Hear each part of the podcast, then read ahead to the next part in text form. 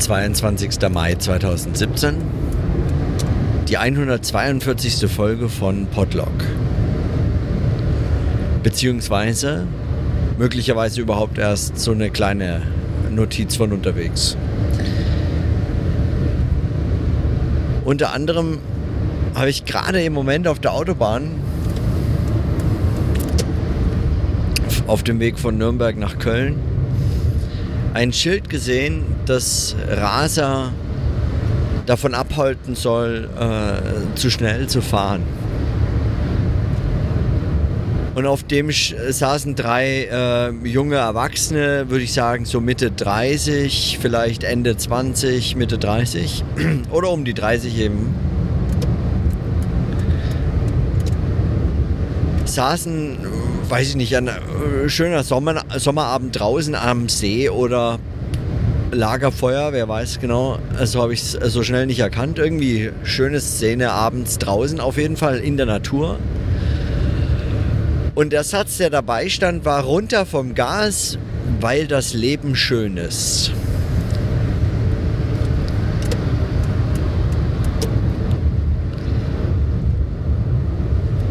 Es gibt dann andere Versionen von, äh, von diesen Sprüchen natürlich immer mal wieder. Es wechselt so äh, durch, was man sich auch abdenk, ausdenken kann, da so als, ähm, als Warner vom, vom Dienst. Aber zum Beispiel für die Kinder oder es war auch schon mal, der Spruch war schon mal irgendwie, glaube ich, äh, so die Ehe unterstützend.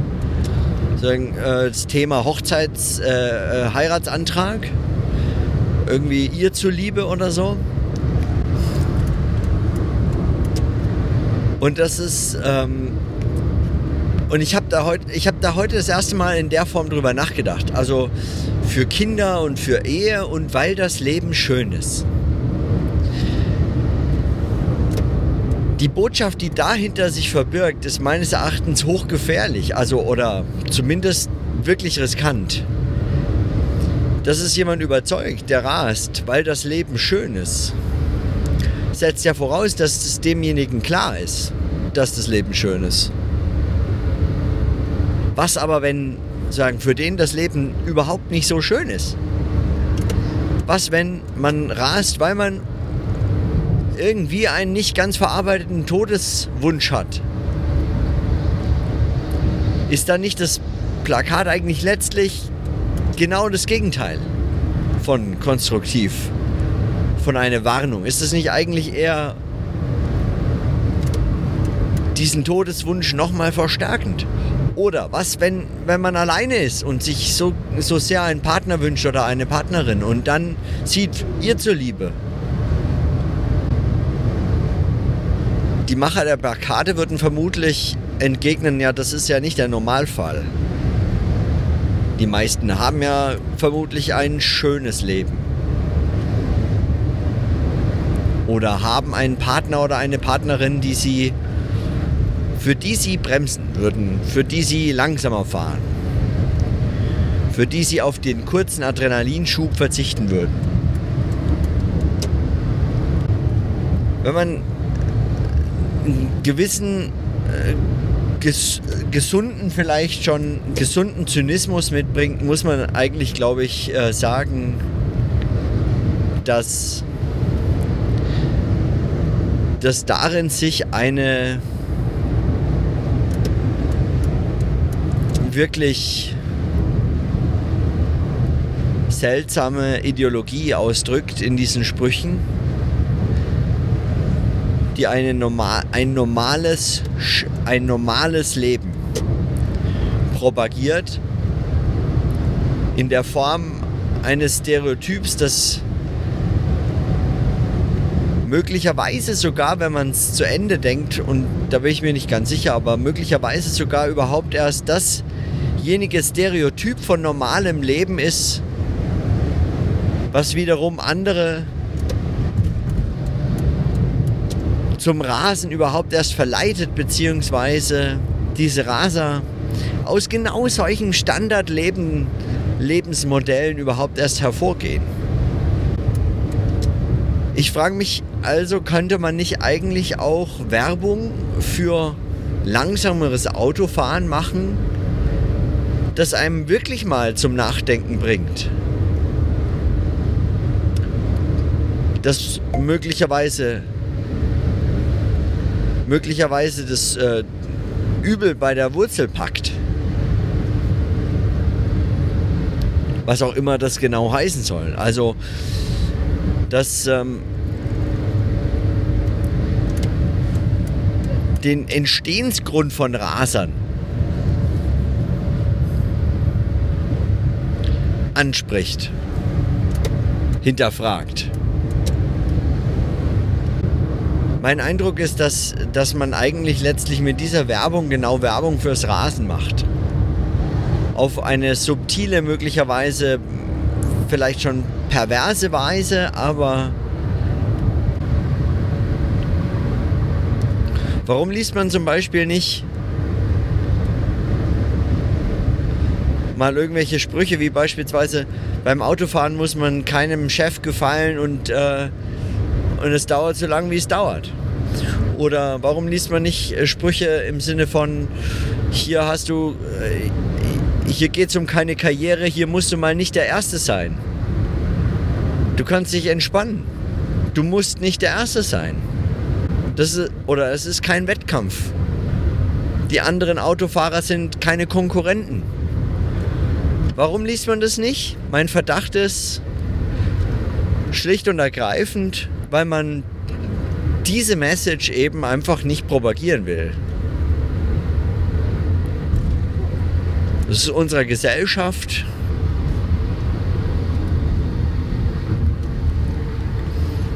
letztlich nicht zuträglich. Zumindest nicht von, wird es nicht von denjenigen so gesehen, die solche Plakate erstellen. Aus sich selbst heraus möchte man den Menschen überhaupt nicht die Chance geben, dass sie hier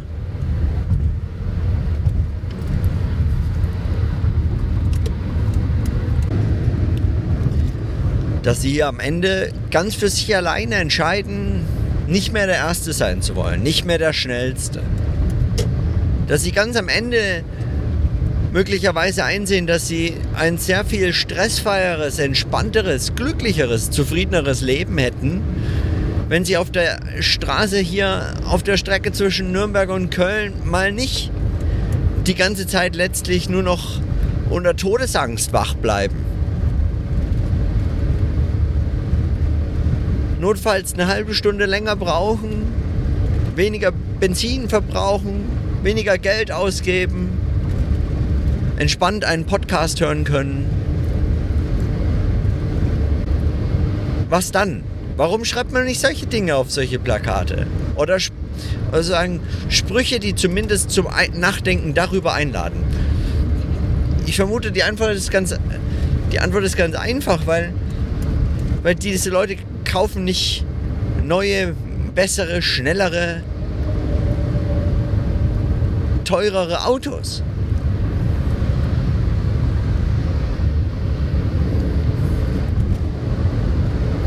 Und letztlich äh, brauchen wir das natürlich für unsere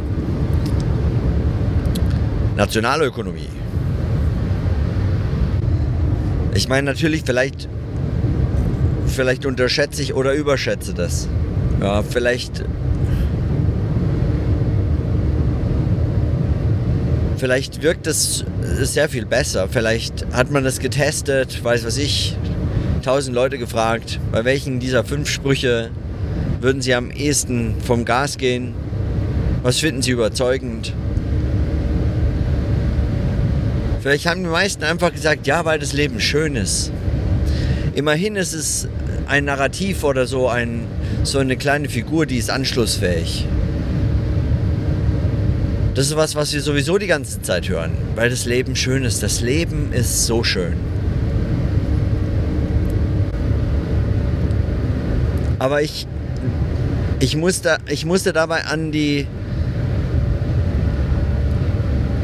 an die Eröffnung von dem, von dem vom Stand-up-Programm von äh, Louis C.K. von 2017, also dieses 2017er Programm, das ich schon mal diskutiert habe in einer Folge schon mal besprochen habe, denken. Wenn er beginnt und sagt, äh, warum er, warum er, was er zu, was er eigentlich von Abtreibung hält. Und dann spricht er darüber, dass er letztlich findet er unter anderem Gründe, warum, äh, warum Frauen das Recht haben sollten. Und unter anderem einer der Gründe ist vielleicht äh, eben, weil das Leben möglicherweise gar nicht so heilig ist. Und sein Argument war ja,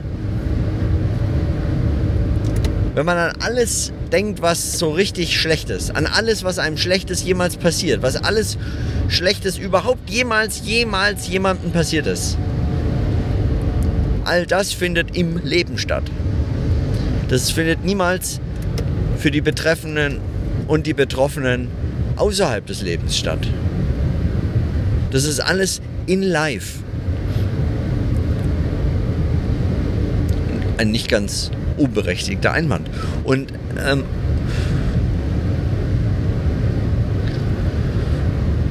Und all das ist sozusagen in dem Spruch maskiert, weil das Leben schön ist. Oder man kann an den Film denken. Das Leben ist schön. Ein Film, der unter anderem den Titel trägt, weil er in so kaum zu überbietendem Widerspruch zu dem auch zu dem tatsächlichen Geschehen, dem Handeln des Films steht. So, und an der Stelle weiß ich noch nicht, wie weiter. Also, ich meine einfach nur zu beobachten, dass hier. Also wenn man, wenn man das wirklich sehr überspitzt formulieren wollte oder auf einen Punkt bringen, den man möglicherweise gar nicht machen kann oder nicht, zumindest nicht halten kann, würde man sagen, hier wird eigentlich zugunsten einer, einer gesellschaftsstabilisierenden Ideologie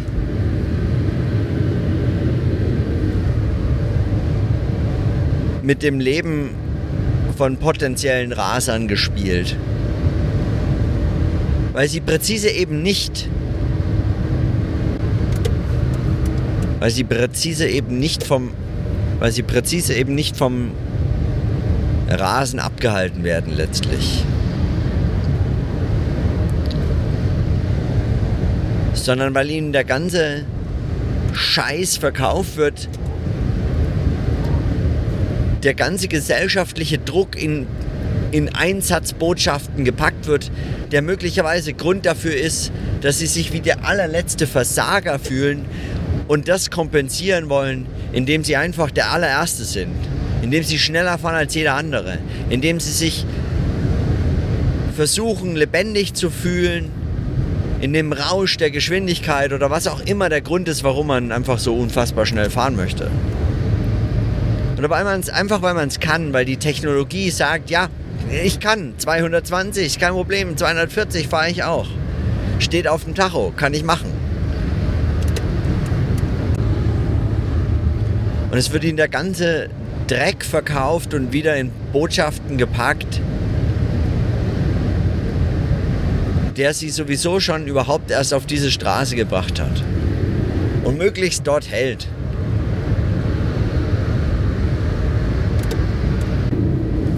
Ich bin ganz offensichtlich kein unendlich großer Fan vom Autofahren, obwohl ich selber eins habe und diesmal auch mit dem Auto unterwegs bin. Wenn ich es nicht vermeiden kann, äh, dann aber nur dann ähm, muss ich das eben wählen. Aber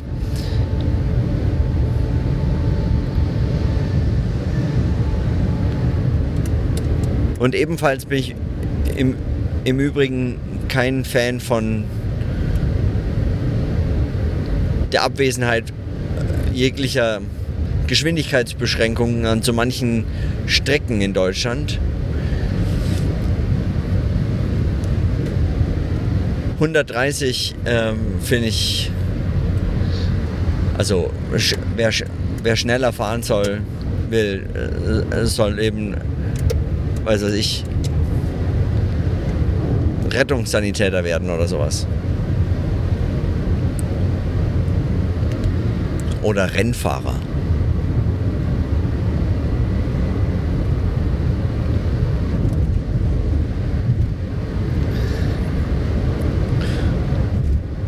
Und dann mag man natürlich so reagieren und sagen, ja, aber das ist ja jetzt auch nicht freiheitsliebend. Ist das nicht eigentlich etwas, wo der Staat sich möglichst raushalten sollte in seinen Regulierungsversuchen? Kann man das nicht zumindest mal einfach den Menschen überlassen, wie viel, wie schnell sie fahren? Und ich bin mir nicht ganz sicher, weil ich das erst gerade spontan so mir überlegt habe aber, und nicht weiter darüber nachgedacht habe, aber möglicherweise greift hier äh, Zizeks Argument, das er in letzter Zeit immer öfter macht, nämlich dass die aktuelle Form der Ideologie, der, der vorherrschenden kapitalistischen Gesellschafts, die, die vorherrschende Ideologie der kapitalistischen Gesellschaft diejenige der Ideologiekritik ist.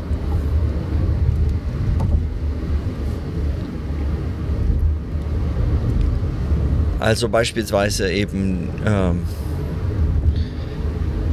in diesem in diesen Gender-Debatten oder in diesen Antirassismen und den Diskussionen, die sich darum entspinnen in der Gesellschaft, dass mittels dieser scheinbaren ideologiekritischen Diskurse sich ein, ein sagen, dieses Argument der scheinbar der Freiheit einverleibte Kapitalismus selbst nutzt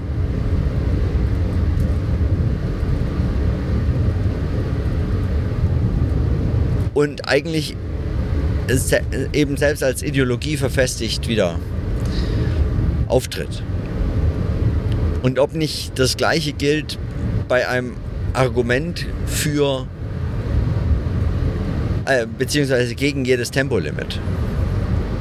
Diese Form von Freiheitsliebe war möglicherweise noch nie, aber heute umso mehr äh, umso weniger ein, ein, ein Argument für Freiheit.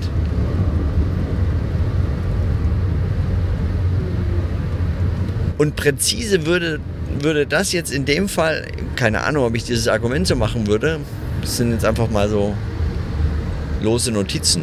So ganz überzeugt bin ich nicht, aber egal. Kann man ja mal kurz sich so überlegen. wie sagt man so schön, for the sake of the argument. Ähm, präzise wäre wär das jetzt auffällig an den Warnungen vor zu schnellem Fahren. Das heißt, dieses pervertierte Argument der individuellen Freiheit des Rechts auf das schnellstmögliche Unterwegssein mit dem eigenen Kraftfahrzeug auf den Straßen, für die man bislang noch nichts bezahlt.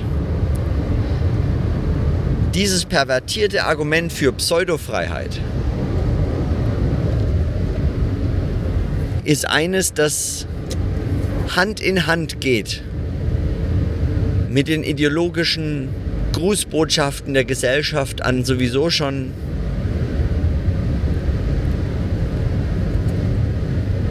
unter dem Druck und Erlast dieser Gesellschaft fast zusammenbrechenden und sich in, in Fluchtverhalten, nämlich in Raserei im, im vielleicht möglicherweise doppelten Sinne, flüchtende Individuen richtet, die Hand in Hand geht die Warnung vor dem Rasen mit der in dieselbe ideologische Ecke zielende scheinbare Freiheit zur Raserei.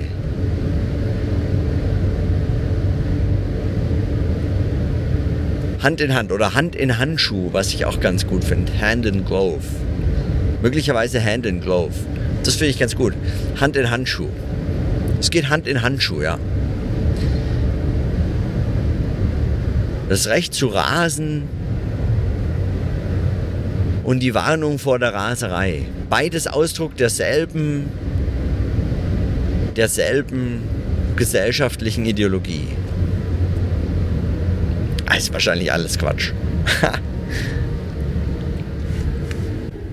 nee, vielleicht, ich, vielleicht auch nicht. Also.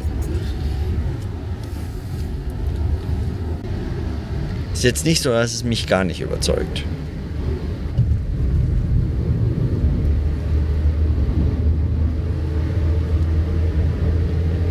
Ist vielleicht ein bisschen knapp.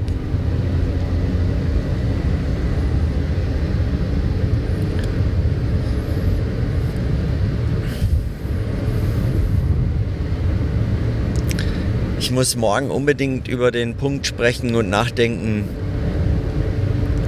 den ich heute auch im Podcast äh, mal wieder bei Zizek gehört habe, ähm, nämlich den Punkt, dass man dass man mit so, einer, mit so einem absurden ähm,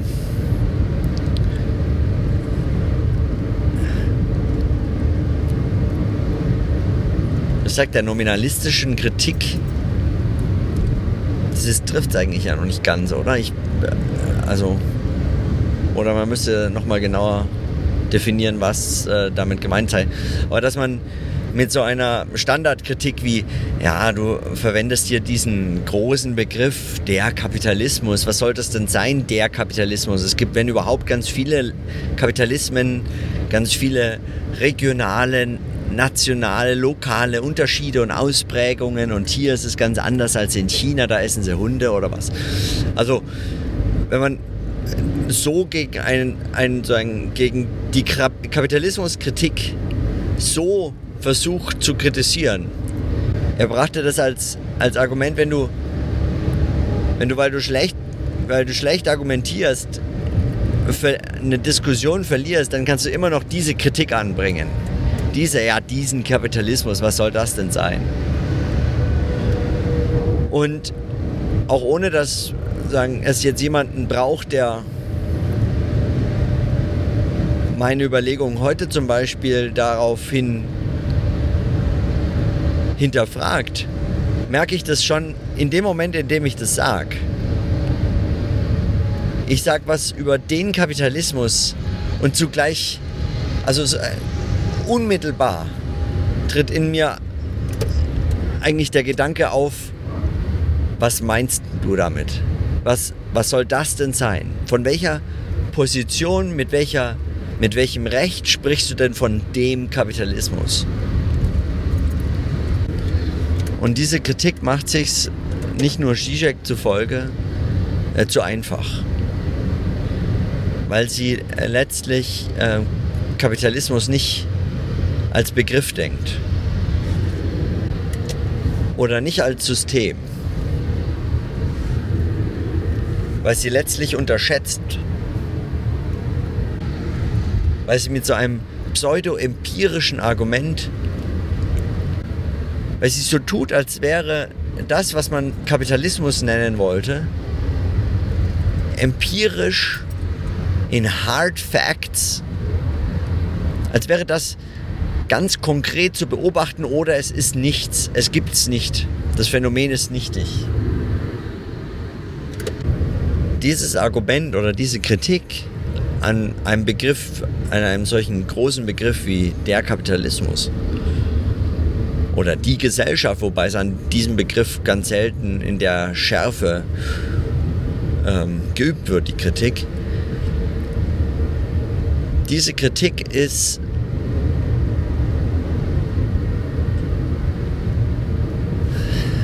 eigentlich im Ganzen schon faul, deshalb, weil der Kapitalismus sich gar nicht in je einzelnen ganz konkreten Dingen zeigen könnte. Also es tut so, als müsste man es zeigen, wohl wissend, dass man es überhaupt nicht so zeigen kann.